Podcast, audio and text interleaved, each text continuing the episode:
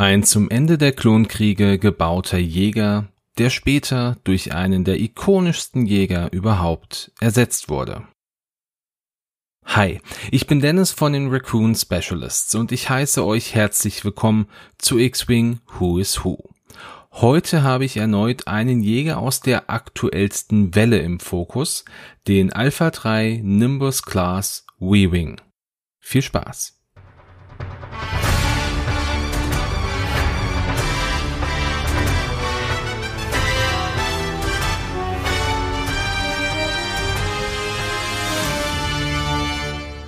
Der Alpha 3 Nimbus oder auch V-Wing oder V-Wing im Deutschen war einer der letzten Jägertypen, die für die Jedi und Klone erst gegen Ende der Klonkriege gebaut wurde. Verantwortlich für die Entwicklung und den Bau war wie so oft die Quad Systems Engineering, die auch für den Delta 7 Aethersprite oder die Firespray 31 verantwortlich waren.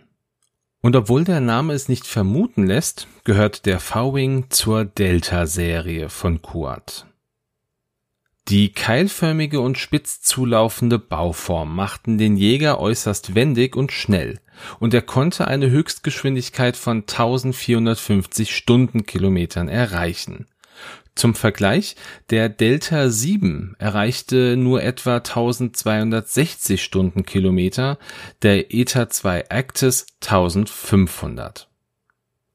Mit einer Länge von 7,90 Metern und einer Breite von 3,80 Metern war der V-Wing etwas kleiner als der Delta 7, aber die 5,84 Meter Höhe glichen das einfach wieder aus. Diese kompakte Bauform hatte jedoch einen Nachteil. Es konnte nämlich kein Hyperraumantrieb verbaut werden und somit war der V-Wing wie die meisten anderen Jäger der Republik auf einen Hyperraumring angewiesen. Eine Neuerung dieses Schiffes war etwas, das auch in Zukunft zum Standard werden sollte, und zwar die Twin Ion Engines, also die Zwillings-Ionenantriebe. Und damit die Jäger auch das Maximum an Geschwindigkeit und Agilität nutzen konnten, baute Kuat ein Cockpit ohne Unterdruck. Das erforderte, dass die Piloten speziell versiegelte Anzüge tragen mussten, die eine direkte Lebenserhaltung innehatten. Neben dem Platz für den Piloten hatte das Schiff auch noch Platz für einen Q-7 Astromektroiden, der dem Piloten bei der Wartung und bei der Navigation half. Außerdem besaß der V-Wing einen Schildgenerator, was zum Beispiel beim Torrent kein Thema gewesen ist.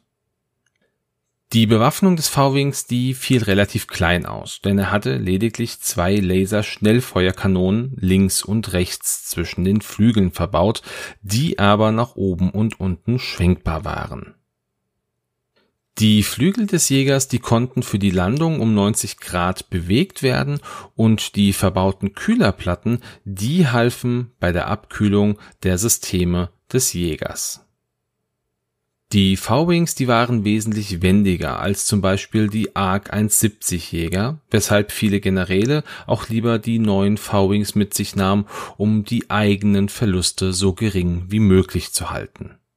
Sie wurden auf Angriffskreuzern, aber auch für die Planetenabwehr eingesetzt und waren gerade im Nahkampf mit Vulture Class, aber auch mit den Tri-Jägern der Separatisten die beste Wahl eines Klonpiloten. Wie schon erwähnt, wurde der V-Wing erst gegen Ende der Klonkriege fertig entwickelt und ersetzte hier dann auch den V-19 Torrent. Nachdem das Imperium ausgerufen wurde, sind viele dieser Jäger auch mit zum Imperium übergegangen. Doch in den Jahren darauf wurde die V-Wing-Serie durch die TIE LN-Jäger ersetzt, die durch das Weglassen des Schildgenerators wesentlich günstiger im Bau für das Imperium waren den ersten Auftritt, den hatte der Jäger in Episode 3, die Rache der Sith. Er wurde aber auch schon in Clone Wars oder auch in einem Rückblick in dem Videospiel Star Wars Jedi Fallen Order gesehen. In Episode 3 begleiten zwei der V-Wings das Theta Shuttle von Palpatine nach Mustafa, wo er Darth Vader rettet. So viel also in der Kürze zu diesem Jäger. Kommen wir jetzt zu den Piloten und hier möchte ich ganz kurz schon einen Hinweis geben. Wir werden jetzt in dieser Folge oft auch auf die Legends von Star Wars eingehen, weil viele der Piloten keinen klassischen kanonischen Hintergrund haben und wir fangen jetzt hier sehr ungewohnt mit einem unlimitierten Piloten an und zwar der Eskorte der Schattenstaffel. Die Schattenstaffel war eine aus mindestens zwölf Klonpiloten bestehende Staffel, die während der Klonkriege besonders im Umgang mit dem BTLB Y-Wing geschult waren. Anakin Skywalker wählte die Schattenstaffel aus, um die Malevolence, das Kampfschiff von General Grievous, zu zerstören. Später war sie auch ein wichtiger Bestandteil der Verteidigung der Heimatwelt der Klone, Kamino, und auch bei der Schlacht von Kadavo waren sie dabei. Hier ging es um die Befreiung von Tokruta-Sklaven. Zum Ende der Klonkriege wurde die Schattenstaffel primär für die Verteidigung von Coruscant und auch als persönlicher Geleitschutz für Kanzler Palpatine eingesetzt. Und zwei Piloten dieser Schattenstaffel waren es, die Palpatine nach Mustafa eskortiert haben. Und den ersten Auftritt, den hatte die Schattenstaffel schon in der dritten Folge der ersten Staffel von Star Wars The Clone Wars. Kommen wir jetzt aber zu einem der ersten namenhaften Piloten. Es geht um den Piloten Click. Leider gibt es über Click keinerlei kanonischen Informationen, weshalb ich mich jetzt hier aus den Legends von Star Wars bedienen muss. Ich habe euch ja schon gewarnt, aber ich denke, da machen wir einfach das Beste draus. GC1000 oder auch Click genannt, wurde wie alle Klone auf Camino gezüchtet und war Teil der Schlacht von Geonosis und dem somit auch Ausbruch der Klonkriege. Im Laufe des Krieges war Click oft mit einem nicht näher benannten rhodianischen Padawan unterwegs und war auch wohl mit diesem befreundet, denn dieser gab ihm seinen Spitznamen. Vielleicht für alle, die es nicht wissen, Click bedeutet im Star Wars Universum so viel wie Kilometer. Nach der Ausrufung des Imperiums wurde Click zum Commander einer eigenen Staffel befördert und diente dem Imperium treu bis zum Tode des Imperators vier Jahre nach der Schlacht von Yavin. Nach der Schlacht von Endor, also vier Jahre nach der Schlacht von Yavin, und jetzt kommen auch die Legends ins Spiel, versuchte Admiral Craven einen Teil der Macht des Imperators zu übernehmen. Craven beförderte Click zum Colonel und entsandte ihn und seine Staffel, einen Lord namens Shadowspawn zu töten. Dieser, also Shadowspawn, zeigte Click aber einen Code, den er vom Imperator selber bekommen hatte und der ihm mitteilte, dass Shadowspawn den imperialen Thron so lange bewachen sollte, bis der Imperator selbst wieder aufgetaucht sei. Shadowspawn machte Click aber gleichzeitig auch weiß, dass Luke Skywalker der rechtmäßige Nachfolger auf den Thron des Imperators wäre und dass er diesen suchen sollte. Click glaubte ihm das und begab sich auf die Suche. Später wurde er dann zum Captain befördert und fand auch sogar Luke Skywalker. Im Glauben, dass Luke Skywalker der neue Imperator sei, nahm Click auch Aufträge bzw. Befehle von Luke Skywalker entgegen und dieser befahl ihm, sich der neuen Republik anzuschließen, was er im späteren Fall auch tat. Noch etwas später wurde Click dann aber durch Lord Shadow Spawn mitsamt seiner kompletten Staffel getötet. Ja, und diese Geschichte, die kann man im Buch Luke Skywalker und die Schatten von Mindor von 2009 nachlesen. In diesem Buch hatte Click auch seinen ersten Auftritt im Legends-Bereich. Im Kanon, ich sagte es ja schon, gibt es also keine bekannte Geschichte über ihn. Ich denke, man hat sich hier einfach dann auch entsprechend bedient. Ja, das Problem ist natürlich, dass ich jetzt auch über seine Fähigkeit keine wirklichen Informationen habe, aber wir schauen mal kurz rein. Solange ein Schiff in Reichweite 1 bis 3, das du als Ziel erfasst hast, verteidigt oder einen Angriff durchführt, darfst du ein Charge ausgeben, um das Anwenden von Reichweitenbonussen zu verhindern.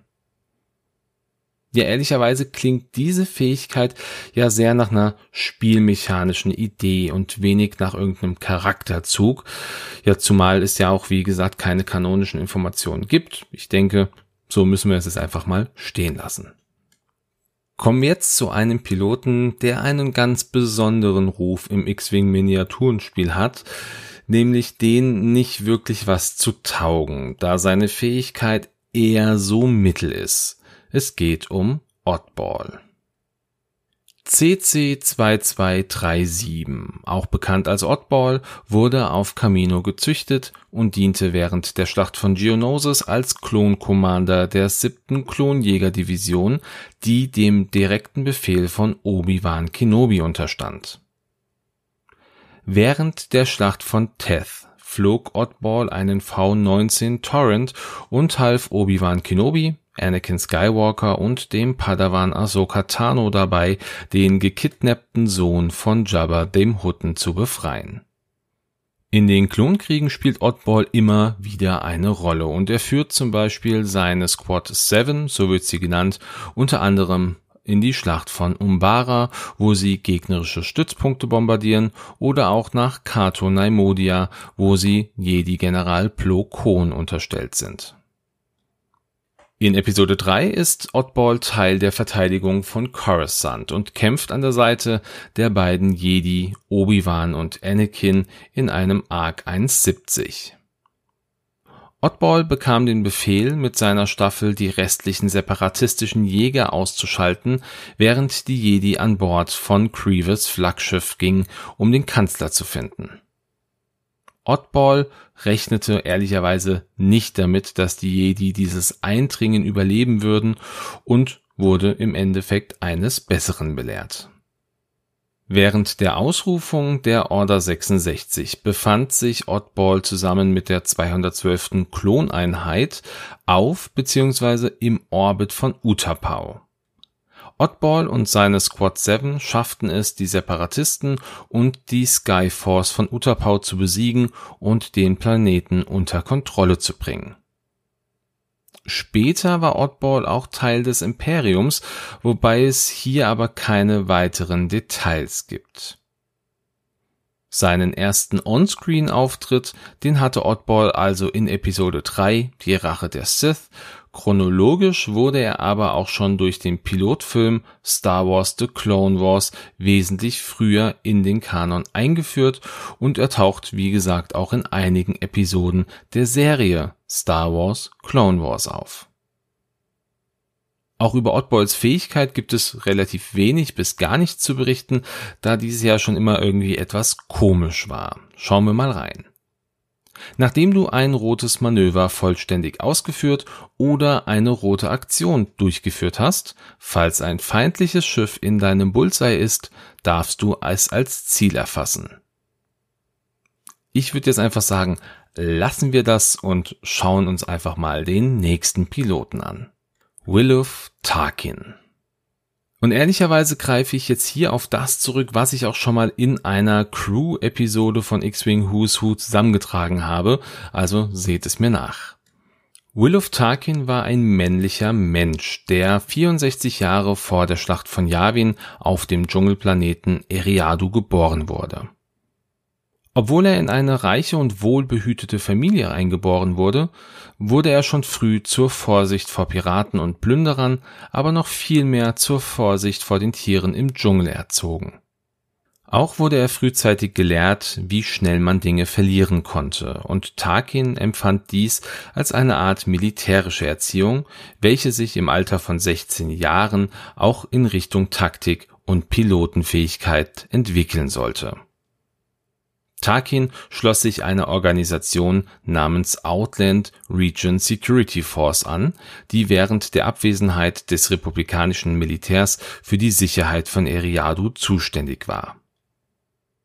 Das erste Mal machte er sich einen Namen, als er die taktischen Muster einer Piratengruppe namens Kannars Marodeure entschlüsselte und es schaffte, das Schiff der Piraten zu kapern und es langsam in eine Sonne zu lenken, so dass die komplette Besatzung des Schiffs starb nach dieser Zeit ging Tarkin auf eine Raumfahrakademie und traf dort während seiner Ausbildung auf den Senator von Naboo, Chief Palpatine.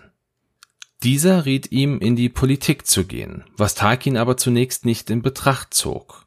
Doch Tarkin stellte fest, dass die Konflikte in der Galaxis nicht nur aus Militär bestand, sondern auch durch die Politik und er beschloss letztendlich doch dem Rat von Palpatine zu folgen und dieser half ihm auch zum Gouverneur von Eriadu zu werden. Später wurde Tarkin mehrfach von Count Doku angesprochen, um sich den Separatisten anzuschließen. Doch Tarkin wollte Palpatine loyal bleiben. Was er aber nicht wusste, Palpatine selber hatte Doku befohlen, die Loyalität von Tarkin zu testen. Mit dem Beginn der Klonkriege wurde Tarkin schnell zum Offizier der militärischen Streitmächte der Republik und arbeitete eng mit Kanzler Palpatine zusammen.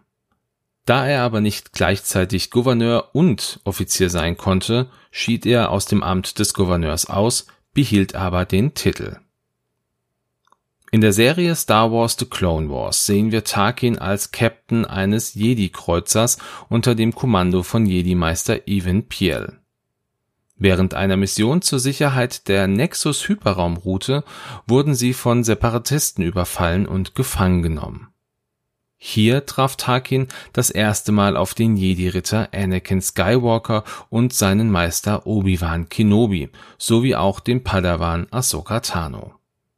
Tarkin war von Anakins Leistung, auch über den Kodex der Jedi hinaus zu agieren, sehr beeindruckt nach diesen Ereignissen wurde Tarkin in eine strategische Spezialeinheit für den Bau von Superwaffen beordert und sollte hier den Bau einer Kampfstation überwachen, die wir später als Todesstern kennenlernen werden.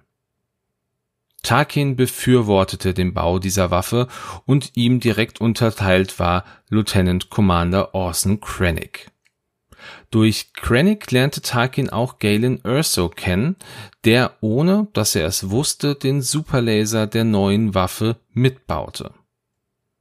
Im gleichen Jahr noch wurde Tarkin auch zum Admiral befördert und wenig später, nachdem die Order 66 ausgerufen wurde, sah Tarkin seine Chance, im neu gegründeten Imperium noch mehr Macht zu erlangen er blieb vorerst Admiral, wurde aber durch den Imperator zusätzlich zum Moff ernannt und er erhielt einen Platz im imperialen Oberkommando. Weiterhin war er Teil der Planung und des Baus des Todessterns und gründete die Tarkin-Initiative, eine geheime Abteilung für fortschrittliche Waffenforschung Ab diesem Zeitpunkt arbeitete Tarkin auch regelmäßig mit Darth Vader zusammen, um Abtrünnige und Feinde des Imperiums zu finden und zu vernichten. Vader war hierbei für Tarkin eher der Henker und er selber der Denker. Dennoch sah er Vader auch immer wieder als Rivalen an, da er dem Imperator näher stand als er selber ja, so viel also zum späteren Großmoff des Imperiums. Dieser wurde durch Episode 4 eine neue Hoffnung in den Kanon eingeführt, wurde aber auch, wie gesagt, durch die Serie Star Wars The Clone Wars, durch Episode 3 Die Rache der Sith oder auch durch Rogue One chronologisch noch wesentlich früher in den Kanon eingebunden. Schauen wir auch hier nochmal auf seine Fähigkeit, die die folgende ist. Während der Systemphase darfst du ein Objekt in Reichweite 1 bis 3 wählen, das du als Ziel erfasst hast. Ein anderes befreundetes Schiff in Reichweite 1 bis 3 darf jenes Objekt als Ziel erfassen. Ja, und das ist im Grunde eine seiner besonderen Fähigkeiten. Tarkin kann Situationen einschätzen und diese zum Vorteil der eigenen Verbündeten nutzen. Somit schaffte er es frühzeitig, seine Verbündeten über Gegner zu informieren und diesen die Möglichkeit eines schnellen und gezielten Angriffes zu geben. Kommen wir jetzt aber zum letzten Piloten dieser Folge. Es geht um Contrail. CT4981 oder auch Contrail wurde, ja, wer hätte es gedacht, wie alle Klone auf Camino gezüchtet und er gehörte später zur Schattenstaffel und erhielt dort das Rufzeichen Schatten 11. Anakin Skywalker versammelte die Schattenstaffel auf der Resolute, einem Sternzerstörer der Venator-Klasse, und informierte diese über das Flaggschiff von General Grievous, die Malevolence.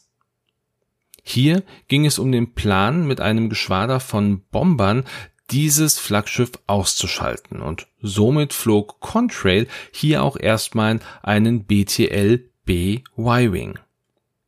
Später in Episode 3 war Contrail Teil der Schlacht von Coruscant und flog einen V-Wing, da die komplette Schattenstaffel mittlerweile umgerüstet wurde. Er und einige andere Piloten der Schattenstaffel waren als Schutz für das Kanzleramt und den Kanzler selber eingeteilt worden. Ja, und hier enden dann auch die kanonischen Infos zu Contrail. In den Legends wird Contrail später Teil des Imperiums und diente selbst nach der Auflösung der Schattenstaffel weiterhin als Pilot.